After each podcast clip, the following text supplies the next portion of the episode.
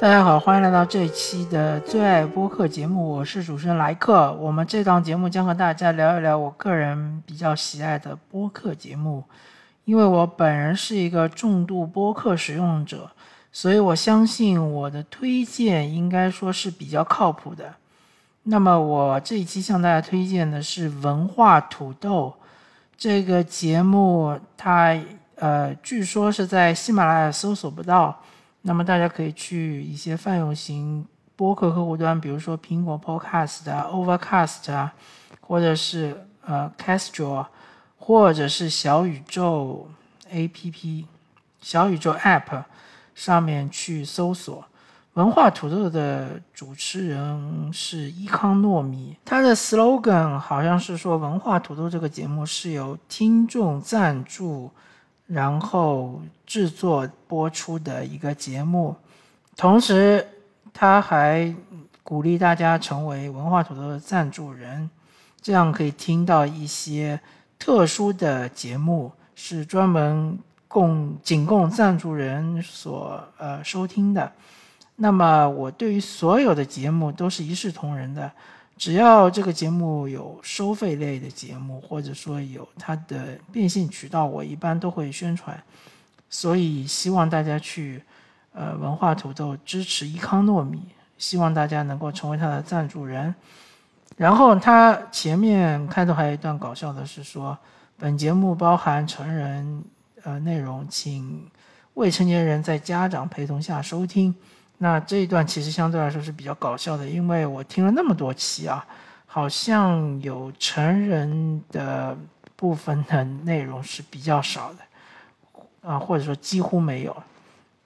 那么伊康糯米呢，呃，他在这个节目中，首先这个节目的制作是比较精良的，是嗯，基本上不太会出现一些杂音之类的，然后这个。这个话也是比较流畅的，呃，然后这个节目它主要说的就是，呃，书籍，然后是影视作品、戏剧，它主要是在这几类的这个范畴内讨论，一般会请到两到三名、两到三位嘉宾，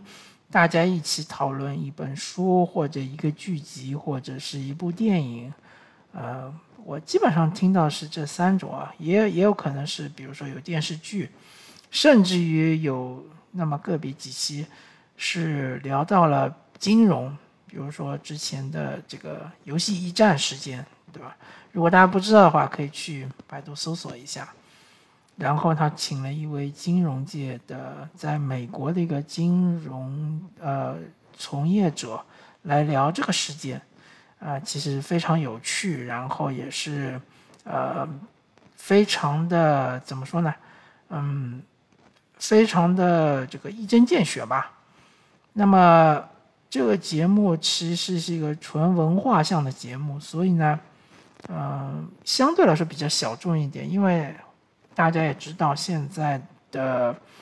嗯，年轻人吧。大概看书的相对来说比较少一点，一般都是刷视频，对吧？刷抖音、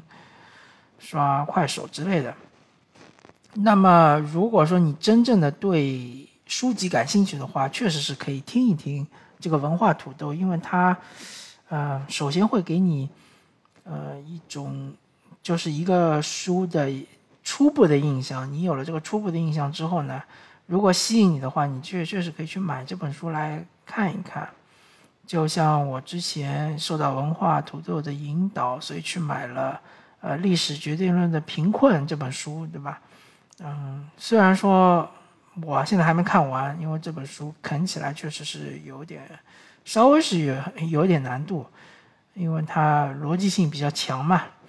但是我还是要感谢文化土豆，因为正是由伊康糯米的介绍，因为伊康糯米的推荐，所以我才会去买这本书。